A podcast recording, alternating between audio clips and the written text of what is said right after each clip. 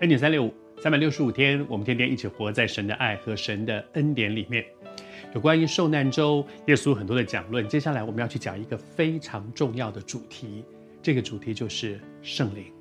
从在最后的晚餐，礼拜四，在最后的晚餐的过程里面，耶稣的分享，以及他走向克西马尼的路程当中，他多次的提到有关于圣灵这位三位一体的真神。圣灵为什么在这个时候要讲这么多？因为接下去是一个圣灵的时代。接下去，耶稣的工作马上要告一段落了在地上，而接下来呢是圣灵的工作，因此他介绍圣灵。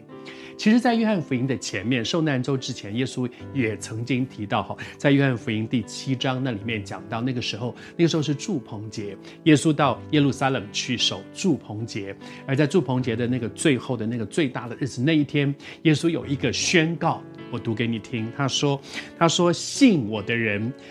如经上所记的，从他的腹中要流出活水的江河。而后面呢，圣经自己非常清楚地解释说，这个活水的江河代表的是什么？是人要受圣灵，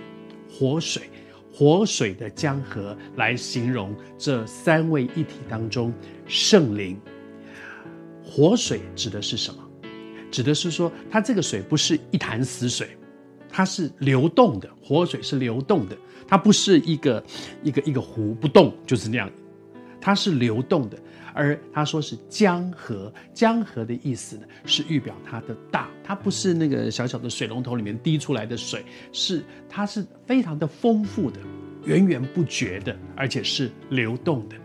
你知道我们对圣灵的认识，当我们在我们的生命当中经历圣灵的时候，你真的会发现这两个特质。是我们真的可以经验这一位独一的真神，三位一体的真神，他在我们生命当中让我们所经历的。第一，他是活水，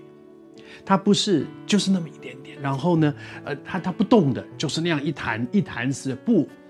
你会不断的经历圣灵，而每一次的经历圣灵，你好像就更多的认识他一些。谢谢主，刚刚信主的时候，我们怎么样去认识这一位？三位一体的真神，信主了五年、十年之后，你再回过头来看，你有更多的对神的认识。而且，如果我们渴慕神，持续的走在跟神的同行的过程里面，你其实每一天都会更多的经验他。你会发现，他真的是活水，不是就是那么一小杯，就是那么一小坛，然后呢，就就每天就是那个样子，都不会改变的，都不会都不，你会越来越多的认识。奉主的名祝福你，你要渴慕认识这一位独一的真神，然后你每一天真的会发现，哇，我好像又又对神有一个新的认识。原来神是这么的丰富，活水不是一潭死水，是江河。江河是说，你越认识他，越发现他真的好大哦，他好浩大，他是那个至圣、至荣、至尊的那一位独一的真神。求主恩待我们，奉主的名祝福你，每一天渴慕神，渴慕认识神，然后你会越来越多去认识这一位至圣至荣至大的神。